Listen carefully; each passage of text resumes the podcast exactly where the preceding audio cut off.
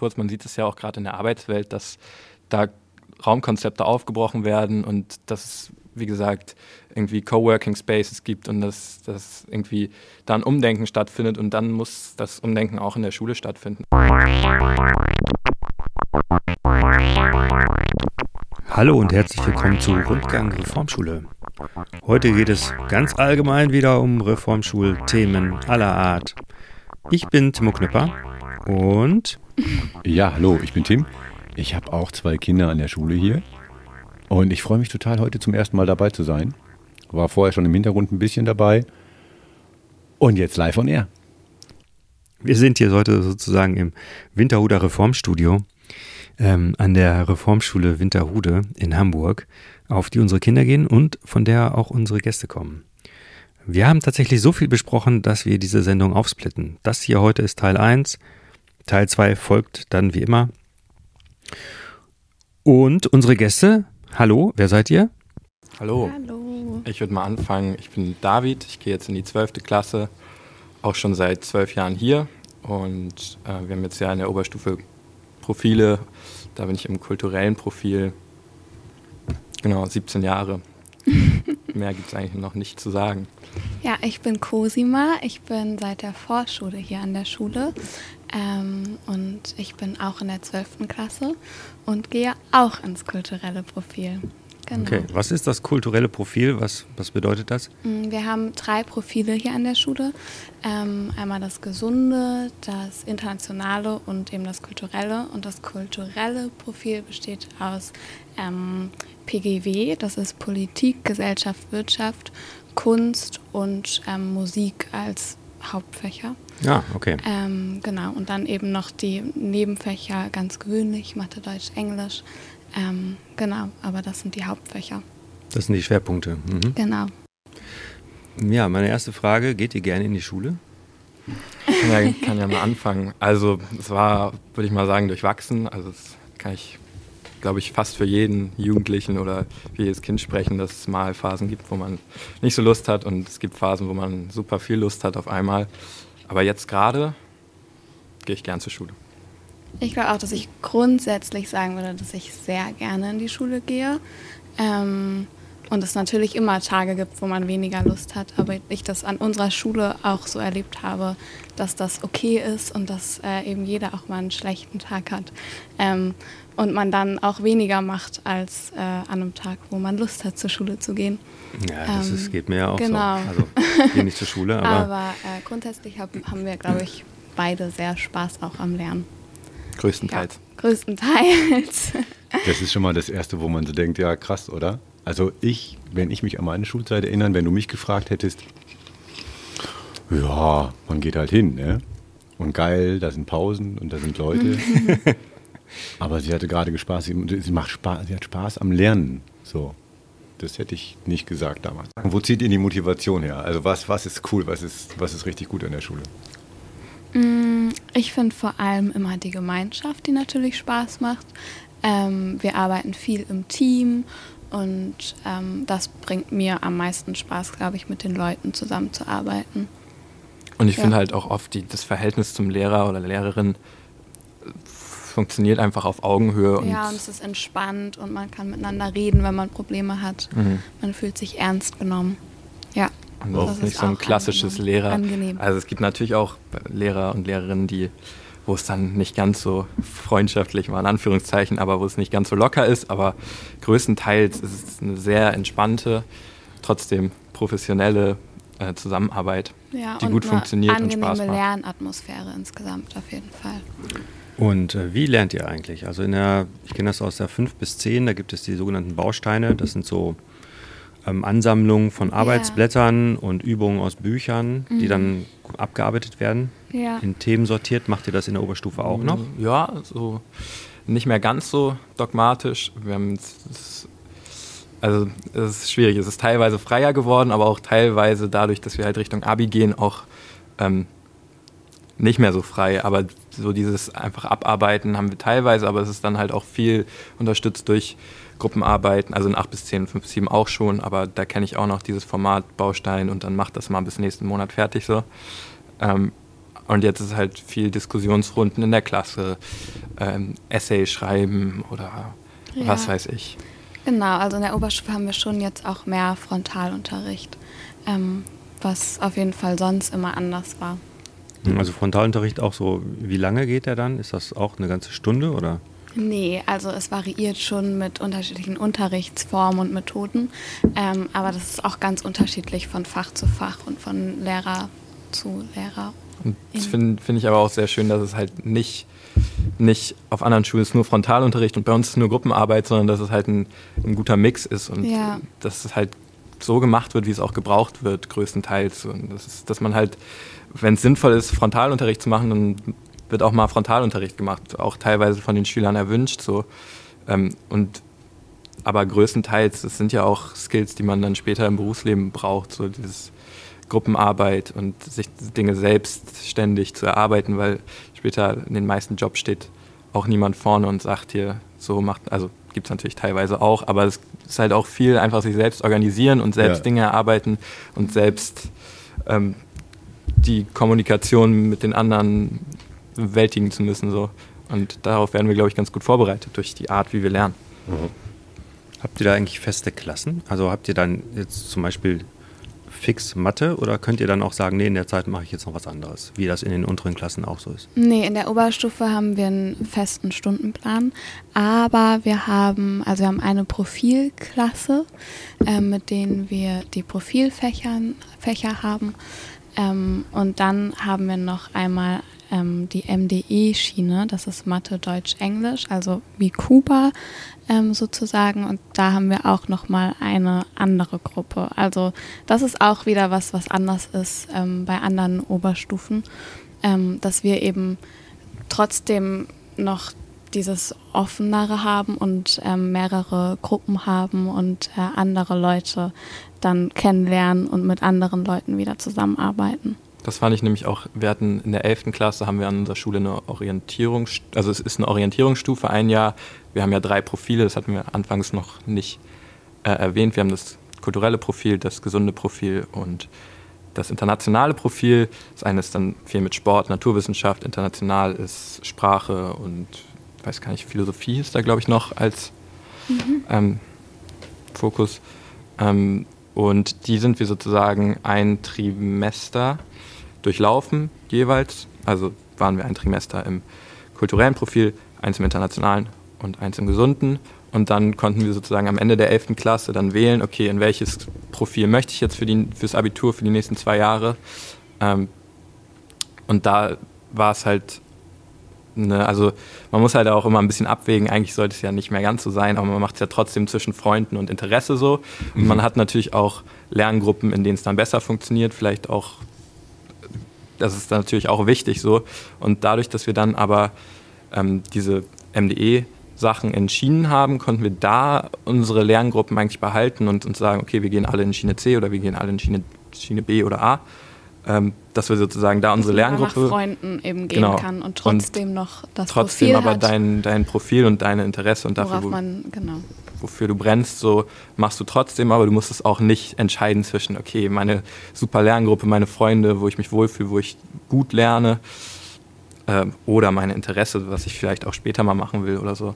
Ähm, das fand ich auch ganz cool, dass man da sozusagen zwei unterschiedliche Klassen dann sozusagen hat. Mhm. Ja, man so. hat schon den Eindruck, dass es hier an der Schule, je, je höher die Klasse ist, je mhm. höher der Jahrgang, desto eher klassisch verschulter wird es noch. Ja. ja. Also am Anfang, die Grundschule ist noch sehr frei und sehr breit ja. aufgestellt und dann spitzt sich das so zu bis hin zum Abschluss, wo mhm. ihr dann ja. ähm, eben auch einzelne Fächer nur noch im Stundenplan habt. Ja. Also ich würde für mich sagen, dass für mich die Grundschule so die Zeit war, die mich am meisten geprägt hat und wo ich heute noch ganz viel zurückdenke dran. Und ähm, auch wenn ich an Reformschule denke, denke ich am meisten an meine Grundschulzeit oder eben auch an Herausforderungen.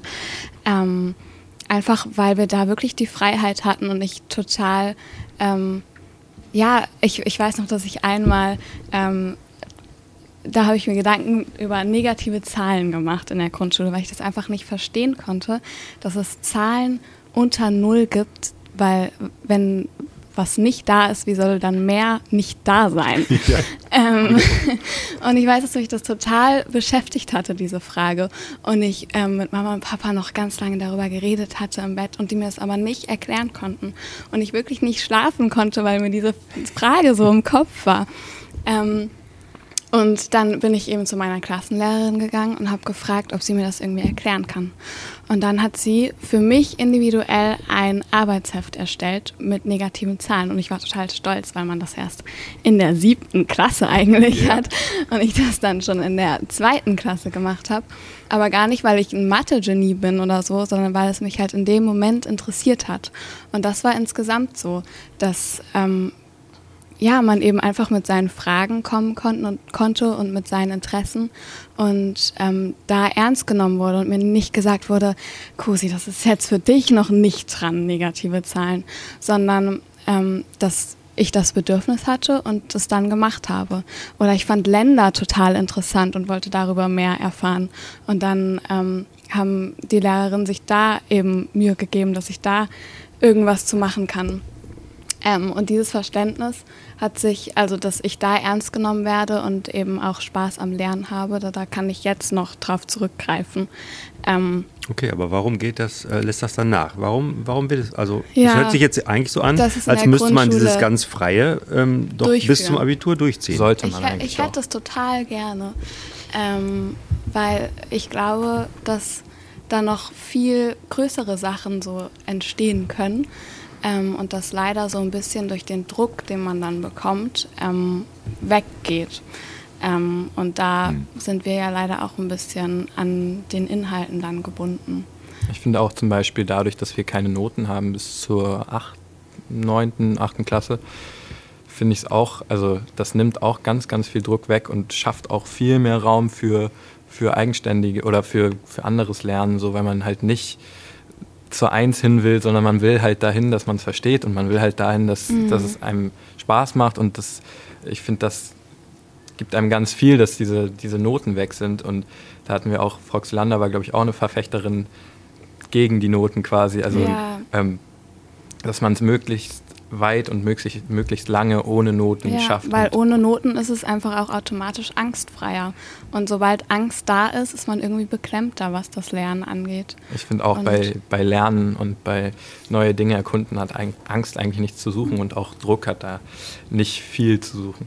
Vor allen Dingen ja. in so jungen Jahren, wo du 10, 11, da finde ich, muss man niemanden Druck, oder es gibt es ja auch teilweise schon in der Grundschule. Ich bin jetzt ja auf unserer Schule groß geworden. Ich habe gar nicht so, ich weiß gar nicht so, wie es auf anderen Schulen tatsächlich ist, nur so aus Film und Fernsehen ähm, und natürlich aus Erzählungen von Freunden. Aber so, weiß ich nicht, einen Viertklässler Noten zu geben, finde ich absurd. Ja, mhm. es ist, ja, auch, ist es auch. Was, ist, was, es ist auch an anderen Schulen Was absurd, gibt ihm das ja. und was? Man macht es trotzdem. Ja, direkt einfach das Gefühl, bewertet zu werden. Das bringt irgendwie ist, nur so einen so Wettkampfgedanken rein und wie gesagt, Druck hatten wir ja schon die ganze Zeit und Enttäuschung, das sind alles negative Gefühle und negative, ja okay, Wettkampf kann man so oder so sehen, aber weiß ich nicht. Wie gesagt, das hat für mich da, für mich da nichts zu suchen. Ja. Und der Ansporn, eine Eins zu kriegen oder eine Zwei, ja, also gut zu sein in was? Also ist es klar, das macht einen vielleicht ehrgeiziger. Aber, ähm, aber ich finde den Ansporn eigentlich cooler, das halt zu verstehen und zu ja, lernen, dass man als dass ich eine ein tolles Produkt am Ende hat, was, worauf man ja auch stolz ist, das zu zeigen ja. und den anderen davon zu erzählen, was man jetzt alles Neues kann. Das finde ich viel cooler, als zu sagen, ich habe jetzt eine Eins, weil dann wissen ja auch gar nicht alle, warum ich jetzt eine Eins habe und was ich jetzt kann und was jetzt der gute Gedanke in der Klausur war, ah, ja, ja, ja. Ähm, sondern kennen nur die Note. Und die Eins hat auch teilweise nichts zu bedeuten. So, du kannst auch ein Thema nicht verstehen und eine Eins schreiben, weil du halt fleißig bist und so weiter. Ja, und der, der Wert, den was Erlerntes hat, das finde ich nicht damit zu vergleichen, ob du eine, eine gute Note geschrieben mm, hast. So. Ja. Auch das, also die Eins wird, wird dir nicht weiterhelfen später, wenn du 20, 30, 40 bist, aber das, was du gelernt hast, darum geht es ja. halt. Wenn man jetzt Noten weglassen würde und die Bildungspläne, also oh. die Anforderungen, würde die Schule trotzdem laufen? Also würdet ihr genug fürs Leben lernen, äh, so an an generellen Skills, die man braucht? Oder? Ich glaube auf jeden Fall. Ich glaube, also es kommt auch, auch wenn man das vielleicht nicht immer so zugeben will, aber ich glaube, da sind auch, das ist auch von Lehrern oder ich weiß, man muss sie auch ja, nicht Lehrer klar. nennen, aber man kann sie auch Mentoren, Begleitung, Coaches ich glaube, es ist davon auch abhängig, weil du auch als junger Mensch irgendwie Orientierung brauchst und ein bisschen jemanden, der dir eine Bahn gibt. Aber ich finde, durch die Bildungspläne und Noten ist das halt sehr, die Bahn sehr, sehr klein, in der du fährst. Ähm, aber ein bisschen Orientierung braucht es, aber ich glaube, dann würde es genauso funktionieren. Mhm. Nicht genauso, es würde viel besser funktionieren. Und wir ähm, hätten noch viel mehr Platz eben für, wie, für so für Sachen. Persönliches und auch wie Herausforderungen. Ich glaube, das ist das, wo wir so am meisten bis jetzt mitgenommen haben, ähm, wo das eben dann auch nicht so ganz verloren geht, was ich jetzt von der Grundschule beschrieben habe. Da haben wir eben jetzt auch noch weiter Konzepte, die das weitertragen, ähm, wo Herausforderungen ja auch ein ähm, großer Punkt ist, dass da LehrerInnen sind, die irgendwas ähm, vorhaben, aber selbst eben nicht so genau wissen, was das wird und wir selbst das organisieren durften. Und ähm, ich hatte zum Beispiel eine Fahrradtour auch, da sind wir von Flensburg bis Oberstdorf mit dem Fahrrad gefahren und wir wussten eigentlich tagsüber nie, wo wir ähm, nachts schlafen. Und ähm, dann sind wir abends eben los noch geradelt und haben Leute gefragt und haben immer irgendwie was gefunden. Dann haben wir in einer Turnhalle geschlafen oder in der Schule oder haben, wir hatten noch Zelte natürlich dabei zum Notfall. Ähm, aber wir haben tatsächlich, glaube ich, nur zweimal in Zelten geschlafen, weil sich irgendwie immer was anderes ergeben hat. Und ähm, das ist, glaube ich, auch das, was dann auch durch Projektarbeit, was sich eben so durchzieht, dass man ähm, uns vertraut und wir das dann auch schaffen, mit der Verantwortung irgendwie umzugehen. Ist es nicht manchmal ein bisschen zu viel Verantwortung? Ist, ist also, mm, ne? ist man ja. da nicht gestresst? Ich, oder? Ich, ich glaube, was das vor allem irgendwie leichter macht, ist, dass wir halt immer in einem Team arbeiten und das haben wir ja auch in Herausforderungen, in Projekten und dadurch hat sich das für mich klar, es war eine Herausforderung und es war, man, ich hatte riesen Respekt vor meinen Herausforderungen davor. Ähm, und äh, bin wirklich auch an meine Grenzen gekommen und es war auch überfordernd. Aber immer, wenn ich an meine Grenzen gekommen bin, habe ich auch gemerkt, dass ähm, andere da sind und helfen und eingreifen und man das zusammen schaffen kann. Und die Erfahrung war für mich dann auch immer total wertvoll, dass auch wenn man in eine Situation kommt, die überfordernd ist, dass dass das machbar ist und dass auch ich das schaffen kann. Und ich glaube, diese Verantwortung, also mit dieser Verantwortung umzugehen, wird uns halt auch schon früh beigebracht, so durch dieses selbstverantwortliche Arbeiten und Selbstorganisieren. Es ist teilweise, also man denkt, keine Ahnung, ein Grundschüler kannst du das doch nicht zumuten, aber man kann es dem Grundschüler zumuten, wenn es halt ein langsamer Prozess ist, wenn es begleitet wird. Und dann kann der das am Ende plötzlich und kann sich selber organisieren, ohne dass ein Lehrer mal sagt, du machst das, du machst das, du mhm. machst das. Und dadurch entwickelt sich die Person halt immer weiter und plötzlich kannst du den auch irgendwie zum Feuerholz schicken, äh, zum Feuerholz suchen nach Norwegen schicken und der wird dir da ein Feuer organisieren und der organisiert dir auch noch einen Kochtopf voller Essen und schafft es dann auch sein Zelt aufzubauen und sich für morgen vorzubereiten, sich nicht zu verausgaben und dann morgen auch nochmal einen Marsch über fünf Kilometer durch einen prasselnden Regen ähm, zu laufen. Und das kommt halt von langer Vorbereitung auf solche Momente und ich glaube, dafür ist unsere Schule da, dass wir, dass wir solchen Situationen gestellt werden können. Mhm. Ja, was Vertrauen alles möglich macht. Ne? Ja. Herausforderungen ist da auch noch ein Thema, das hat die ja auch schon mal in eurem Podcast leicht angerissen. Ähm, das sind ja drei, sind es drei Wochen? Drei Wochen. Ja. Ähm, wo wir außerschulisch. Das macht man auch kurz, dass ich frage, ähm, in der 8 bis 10 macht man das jedes Jahr? Genau, genau man macht es in der Sommerferien drei Wochen. Vom Wechsel sozusagen siebte, achte Klasse, also Anfang achte ja. Klasse, Anfang neunte Klasse, Anfang zehnte Klasse. Genau.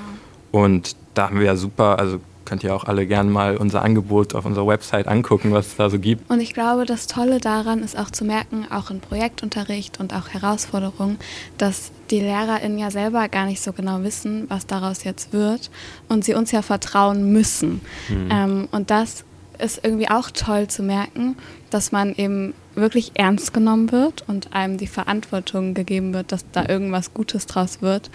Ähm, und das auch einfach ein tolles Gefühl ist, dass da jemand ist, der einem was zutraut, ähm, auch bei den Herausforderungen, dass man da irgendwie echt vor drei Wochen man gar nicht weiß, was daraus wird und vor wirklich großen mhm. Herausforderungen steht ähm, und trotzdem weiß, dass man das als Gruppe schaffen kann und man selbst eben auch dazu beitragen kann, dass das gut wird. Und auch einmal noch ganz kurz, dass der Raum für Fehler da ist und für Dinge, die vielleicht nicht funktionieren. Da muss ja auch erstmal sozusagen, eine Lehrerin musste ja auch das Vertrauen geben, auch Fehler machen zu dürfen und nicht direkt reinzugrätschen und sagen, nee, du machst das falsch, weil dadurch lernt man es nicht richtig. Man lernt es dadurch, dass man selber bemerkt, oh ja, da hätte ich vielleicht das anders machen müssen, weil jetzt Ja. im Endprodukt kam jetzt irgendwie was, was ich so nicht wollte oder irgendwie auf Herausforderungen. Da bin Ja. ich äh, super schnell vorgeprescht beim Wandern und dann habe ich gemerkt, okay, ich kann den, den Rest der Strecke auf einmal nicht mehr. Oder ich habe die Gruppe verloren und habe nicht auf die Gruppe Und geachtet. dann mache ich es halt und nächstes Mal anders, weil ich alleine. selber erfahren habe, wie, wie blöd und scheiße das ist so.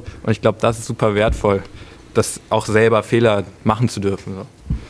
Ja, das ist, also das glaube ich auf jeden Fall eine wichtige Erfahrung. Ja, die Herausforderungen sind wirklich ein, ein geiles Feature an der Schule. Das finde Ja, ich auch. Also total. das, wenn ich mir vorstelle, ich hätte als Achtklässler mal irgendwie rausgemusst in die Wildnis oder in, also überhaupt Ja. in irgendeinen Raum, den ich selber gestalten muss, der eben nicht so beschützt ist wie der Schulraum, ja.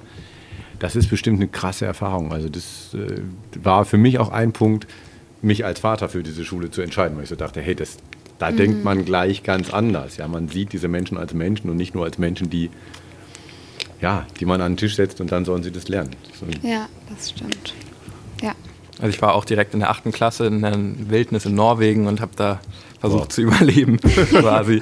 Und es hat mich auf jeden Fall auch also geprägt einfach. Das ist was, was ich nie vergessen werde und auch, ich denke da oft dran so Ja. und auch oft an, weiß nicht, also mir ging es da auch teilweise nicht gut und hatte Heimweh und habe geweint. Es hat die ganze Zeit geregnet, aber trotzdem sehe ich das als sehr, sehr wertvoll im Nachhinein, obwohl es so eine Erfahrung, auch so eine harte Erfahrung war. Weil ich einfach auch viel über mich selbst und wie weit ich eigentlich gehen kann, das weiß man heutzutage teilweise gar nicht mehr, weil man das nie richtig austestet, so wenn man immer in seiner Komfortzone bleibt. Aber da konnte man halt mal ein bisschen weitergehen und das braucht man, glaube ich, einfach auch für seinen Schulalltag.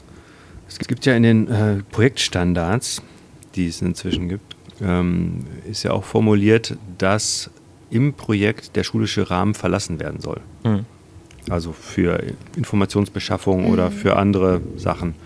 Ähm, wie oft passiert sowas? Ist man öfter mal von der Schule auch weg? Also Herausforderung ist natürlich ein so ein Ding, aber auch, auch sonst sollte man ja eigentlich öfter mal aus der Schule raus gute und ein bisschen Frage. was von, der, Ja. von dem Rest der Welt mitkriegen. So. Eigentlich hatten wir das ähm, pro Projekt immer ein bis zweimal, dass wir ähm, uns Expertinnen außerhalb gesucht haben und die befragt haben und dass das auch dazu gehört hat. Also es war immer total normal, dass man noch jemand anderen mit rangezogen hat.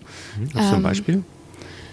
Ich überlege gerade, was wir als Projekt Ich habe ein hatten. aktuelles Beispiel. Also ich muss auch sagen, in dieser Projektarbeit hat man das auch manchmal gar nicht so, weil man ja auch noch jünger war, das war dann eher so siebte, achte Klasse, vielleicht noch gar nicht so geschätzt, dass man einen Experten da drau- also dass man mit jemandem außerhalb von diesem Konzept Schule spricht.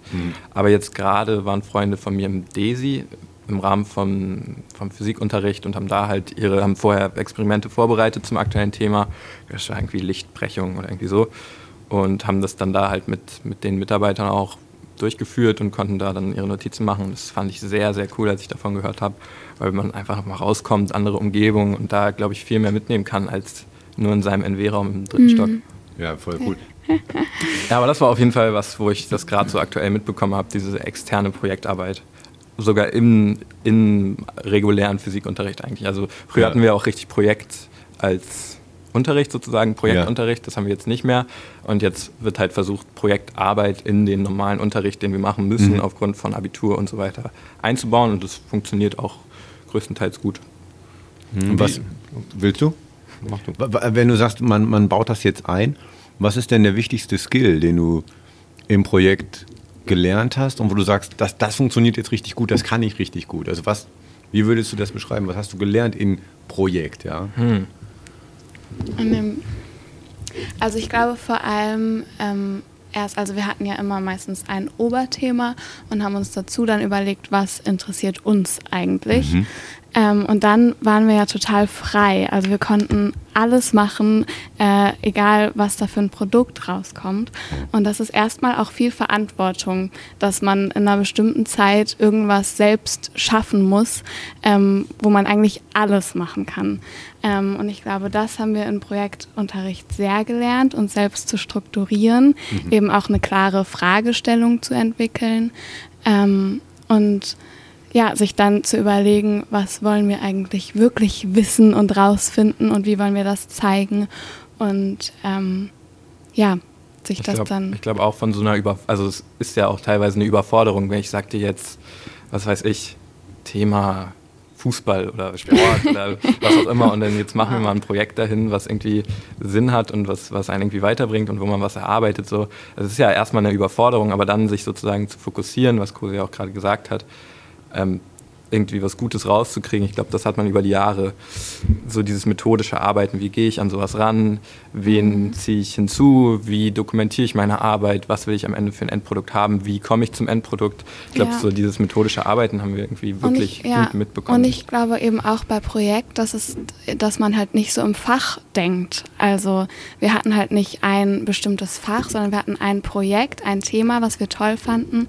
Und äh, da konnte man ganz, ganz viel reinbringen und das war immer fächerübergreifend, dass man da irgendwie kreativ sein konnte und gar nicht so darüber nachgedacht hat, ähm, für welches Fach man das jetzt genau macht. Das ist auch das, was ich äh, so toll immer an der Arbeit fand. Ja, das halte ich auch für eine große Stärke von Projektarbeit. Weil wenn man sich auch die heutigen Probleme anguckt, so zum Beispiel Klimakrise, mhm. ja, die kann man halt ähm, chemisch bearbeiten, indem mhm. man sich überlegt, welche chemischen Prozesse finden da statt oder welche meteorologischen, aber man kann eben auch ein Gedicht drüber schreiben oder ja, genau. einen Film drüber drehen oder man kann auf ganz verschiedene Arbeit ja. an, ansetzen, ganz verschiedene Wege dieses Problem bearbeiten. Und, und, und da so stört es halt total, ja. wenn man nur aus einer Fachrichtung kommt. Ne? Ja. ja, mir kommt da gerade das, also was, was ich jetzt gerade verstanden habe, ist quasi eine, eine Fähigkeit, die beim, also jetzt vergleiche ich das natürlich mit Schule von vor 100 Jahren, also wo ich war, ähm, da hatte man im Prinzip, da gab es klar, es gab das Fach, ja, also meinetwegen jetzt äh, Mathe und jetzt machen wir Brüche und dann gibt es ein, ein, Buch oder ein Arbeitsblatt oder so. Oder mhm. es gibt eben Deutsch und dann jetzt macht es mal Max Frisch oder so. Und dann ist klar, was das Thema ist. Ich finde gerade, und das finde ich gerade so spannend, deshalb betone ich auch nochmal, ähm, diese Fähigkeit, es gibt einen ganz großen Rahmen, Fußball. Und du könntest ja tatsächlich jetzt aus physikalischen, mathematischen, gesellschaftlichen, mhm. politischen, äh, Lobbyarbeit und so weiter, alles, ja, könntest da rangehen. Und dann sitzt du als junger Mensch davor und sollst was über Fußball machen. Ja, überhaupt diese, die, ein Riesenthema prallt auf dich ein und du solltest sagen, ja, ich mache jetzt hier Lederbeschaffung vom Ball. Ja, also sich die Welt überhaupt erstmal so in, in einen, einen verarbeitbaren Teil, Ausschnitt sich anzugucken und sich darauf zu fokussieren, das ist schon bei auch gerade wie groß Welt immer noch wird, ja, global, digital, jeder ist vernetzt und dann die Fähigkeit zu haben, okay, den Teil möchte ich mir angucken. Mhm. Ja. Das habe ich nicht so gelernt. Wir haben ja vorhin äh, schon darüber gesprochen, dass, wie es wäre ohne Noten, ohne Lerninhalte. Ähm, wie ist es mit dieser Präsenzpflicht? Ist, ähm, wie würdet ihr es machen, wenn es die nicht gäbe? Also wärt ihr jeden Tag in der Schule noch oder das würdet ihr sagen, ich bin nur zwei Tage die Woche da und die anderen drei Tage arbeite ich lieber zu Hause oder mit meinen Freunden? Eine gute Frage. Wir haben das jetzt ja ein bisschen durch dieses Homeschooling erfahren. So. Das ist eigentlich perfekt. Ähm, weil da wurden wir so ein bisschen gezwungen, mal eine andere Arbeitsumgebung zu schaffen. Und manche Sachen kann ich super in der Schule machen und für manche Sachen brauche ich auch einfach eine, ob es dann zu Hause ist oder ob es draußen ist oder mhm. wo auch mhm. immer, aber das, dass man dieses Raumkonzept ein bisschen aufbricht für ja. vor allen Dingen so kreativere Dinge. Ich weiß nicht, wenn du irgendwie Inspiration brauchst oder suchst, Kunst, Musik, was auch immer, und du sitzt jeden Tag im gleichen grauen, blauen roten Klassenraum und siehst manchmal. die gleichen Stühle, die gleichen Tische, da kommt nicht viel bei raus. So. Und ich finde, da muss man das ganze Ding dann ein bisschen aufbrechen, dass man auch mal woanders lernt. Hm. Ich weiß, dass wir es teilweise auch in der Grundschule hatten, aber ich glaube auch in fünf bis sieben, dass wir eine Lehrerin hatten, die einfach mal mit uns rausgegangen ist, die die Tische genommen hat und sich einfach in den Park gesetzt hat mit uns. Und das ähm, oder dass wir auch einfach gelaufen sind, mal um Block, um Sachen zu lernen. Ähm, und das würde das vielleicht auch so ein bisschen ähm, noch lockern, äh, diese Vorstellung auch vom Präsenzunterricht, ähm, wenn, ja, wenn man da merkt, dass es ganz viele unterschiedliche Wege eigentlich gibt. Und da hat unsere Schule, glaube ich, auch noch ganz viel Luft nach oben, dass man mhm. da mehr ausprobieren könnte. Ähm, ja, und ich glaube, das würde eigentlich auch noch mal viel mehr möglich machen wenn ich glaube, durch Freiheit ist eigentlich immer noch mehr möglich. Ich glaube nicht, dass wir äh, weniger, viel weniger lernen würden oder so, sondern eher vielfältiger. Man sieht das ja auch noch einmal ganz kurz, man sieht es ja auch gerade in der Arbeitswelt, dass da Raumkonzepte aufgebrochen werden und dass, wie gesagt, irgendwie Coworking Spaces gibt und dass, dass irgendwie da ein Umdenken stattfindet und dann muss das Umdenken auch in der Schule stattfinden. Also du kannst nicht immer im gleichen Arbeitsumfeld arbeiten und immer strikt dich daran halten und dann bist du in der Arbeitswelt und auf einmal sollst du ganz anders und mit anderen noch interagieren, kommunizieren. Und ich finde, es nur vernünftig, dann halt auch Schule zu wandeln, wenn sich die Gesellschaft wandelt. Ja. Das war Teil 1 der Folge Schülerinnen und Schüler an der Winterhuder Reformschule. Ich hoffe, es hat euch gefallen. Auf unserer Webseite rundgang-reformschule.de könnt ihr Kommentare hinterlassen, Themen, die ihr selbst interessant findet, vorschlagen, Fragen stellen.